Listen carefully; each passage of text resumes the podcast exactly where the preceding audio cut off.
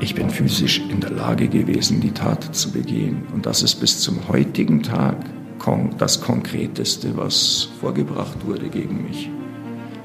Ja, das ist richtig. Ich war zum Tatzeitpunkt physisch in der Lage, die Tat zu begehen. Das ist richtig. Das streite ich nicht ab. Und das ist das, was bis heute steht. Und es kam nichts dazu. Es kam effektiv nichts dazu. Und wenn du so etwas siehst, ein halbes Jahr, also ein gutes halbes Jahr nach deiner äh, Verhaftung, dann weißt du genau, was passieren wird. Jetzt, 13 Jahre später, sitzt Benedikt, genannt Benzetot, immer noch im Gefängnis. Das Urteil lautet lebenslang, mit besonderer Schwere der Schuld. Und das, obwohl es keinerlei Beweise gibt, sondern nur Indizien. Laut Gericht hätte kein einzelnes für eine Verurteilung gereicht. Was zählt, ist die sogenannte Gesamtschau. Das war einer der längsten Indizienprozesse in der äh, Münchner Justiz- und Kriminalgeschichte. Und da wurde wirklich alles überprüft. Da wurden alle Möglichkeiten, alle Spuren überprüft, die es gibt. Das Ergebnis steht fest. Er war aus meiner Sicht hundertprozentig der Täter und wurde auch zu Recht verurteilt. Allerdings ist das stärkste Indiz der Staatsanwaltschaft und der Ermittler im zweiten Teil dieses Podcasts bereits widerlegt worden. Doch es wird nicht das einzige bleiben. Hier hört ihr nun Teil 3. Gong 96.3 Mordsgeschichten. Die größten Fälle der Münchner Kriminalgeschichte. Mein Eindruck von der Verhandlung war leider, dass es dem Gericht nie um die Wahrheit gegangen ist. Für einen äh, unbescholtenen Bürger, der da reingeht und meint, die Polizei sind die Guten, ist das mal ein sauberne Watschen. Viele, viele sind der Meinung, hier ist ein Unschuldiger verurteilt worden. Wenn man es aber den Leuten erklärt und einmal die Fakten aufzählt, dann sieht es wieder ganz anders aus. Der heutige Autor und damalige Ermittlungsleiter Josef Wilfling hat Benedikt Todd verhaftet. Er zweifelt nicht. Im Gegenteil, er sagt, er war sich noch nie so sicher. Es war einer der Fälle, wo man überhaupt keine Zweifel hat. Niemand, weil das Indiziennetz so dicht ist und so abgesichert und so rund und so schlüssig mit Blutspuren und mit allem drum und dran, dass es keinerlei Zweifel gibt, dass das der Täter war. Hierbei muss ich leider direkt erwähnen, dass die von der Polizei ermittelten angeblichen Blutspuren vor Gericht widerlegt und deshalb auch gestrichen worden sind. Aber Blut hat es gegeben, und zwar viel. Schließlich wurde Charlotte Böhringer mit 24 Schlägen getötet, was laut Polizei eindeutig heißt, es muss sich um eine Beziehungstat gehandelt haben. Stimmt. Allerdings wissen das, dank Tatort und etlicher Crime-Serien, natürlich auch alle. Anders gefragt, wäre es nicht ein leichtes, eine Beziehungstat vorzutäuschen? Demnach, ganz ehrlich, kein Indiz für oder gegen Benze Todd. Apropos 24 Schläge.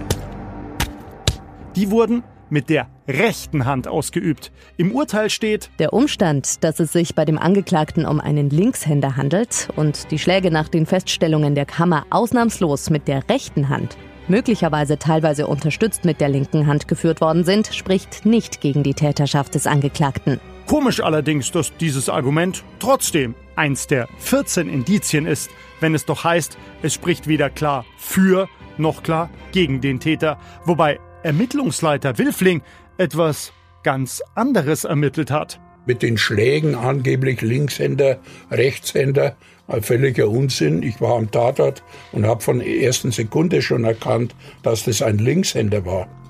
Und wenn er, äh, wenn ein Linkshänder 20 Mal mit einem schweren Werkzeug zuschlägt, dann verlässt ihn irgendwann die Kraft und da kann schon sein, dass er für die letzten vier Schläge das Werkzeug in die rechte Hand gewechselt hat. Das ist eigentlich logisch.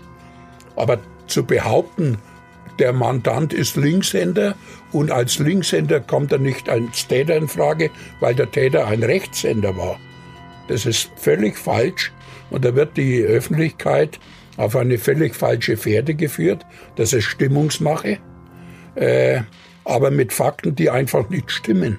Und da gibt es keinen Zweifel, aber man hatte halt die Möglichkeit, das alles so in die Öffentlichkeit zu streuen. Und dann kommen natürlich Zweifel auf. Wir fassen zusammen. Zweifel kommen nur in der Öffentlichkeit auf. Und das, obwohl Gericht und Ermittlungsleiter doch eine so glasklare Sprache sprechen. Im Urteil steht schließlich Ausnahmslos mit der rechten Hand. Und der Ermittlungsleiter sagt, ich war am Tatort und habe von der ersten Sekunde schon erkannt, dass das ein Linkshänder war. Okay, im Endeffekt nicht entscheidend, aber ein weiterer Grund, warum dieses Gesamtkonstrukt so extrem schwankt. Denn nochmal, natürlich ist dieser Punkt ernsthaft im Urteil als Indiz aufgeführt, als Grund, die für eine sichere Täterschaft von Benedikt Todd spricht. Und streitbar ist noch einiges mehr, wie beispielsweise etliche weitere Aussagen des Ermittlungsleiters. Im Gespräch mit mir kritisiert er zum Beispiel die Freunde des verurteilten Mörders heftig, die nach wie vor alles versuchen, die Unschuld von Benedikt Todd zu beweisen. Was ich als Ermittler erschreckend finde, äh, ist, dass es Bürgerinitiativen gibt und Helferkreise, die es dann tatsächlich schaffen, die Justiz zum Einknicken zu bringen. Das halte ich für viel problematischer. Zum Beispiel der Fall Becky in Hof. Ja, äh, da muss ich mich schon fragen als Kriminaler, äh, wie es eine ein Helferkreis, eine Bürgerinitiative, wie die es schaffen, ohne kriminalistische, ohne juristische Kenntnisse so viel Wirbel zu machen, dass ein Gerichtsurteil, das meiner Meinung nach absolut richtig war, aufgehoben wird und in einem zweiten Prozess, der eine Farce war, wird der Täter dann freigesprochen. Hierzu muss ich vielleicht kurz erklären, dass der erste Angeklagte im Fall Peggy aufgrund einer Falschaussage verurteilt worden ist. 2014 wurde er wieder freigesprochen und der Hauptzeuge gab an, von der Polizei zu dieser Aussage gedrängt worden zu sein. Umso merkwürdiger und extremer die Aussage vom Ermittlungsleiter Josef Wilfling gerade, vor allen Dingen, wenn man bedenkt, dass er selbst schon einmal Ähnliches vor Gericht erlebte. Im Fall Günther Kaufmann. Im Verhör sagte ihm dieser nämlich, dann kriegen Sie halt ein Geständnis von einem, der es nicht war. Nach zwei Jahren in Haft wurde der wahre Mörder festgenommen und Kaufmann freigesprochen. Auch wenn Wilfling selbst beim Wiederaufnahmeverfahren klar aussagte, immer noch keine Zweifel an dessen Täterschaft zu haben. Trotz des wahren Mörders. Und deshalb muss man sich zwangsläufig die Frage stellen, wie stichhaltig die Aussage des Ermittlungsleiters im Fall des Parkhausmordes und zur Täterschaft von Benedikt Todd sind. Ich habe auch kein äh, schlechtes Gewissen und es ist auch nicht so, wie der, zum Beispiel der Bruder öffentlich behauptet, damit ich meine gute Statistik nicht äh, verschlechtere, hätte ich alles getan, damit dieser Mensch verurteilt wird. Das ist geradezu lächerlich. Die haben ja auch jedes Mal behauptet, sie hätten auch in andere Richtungen ermittelt.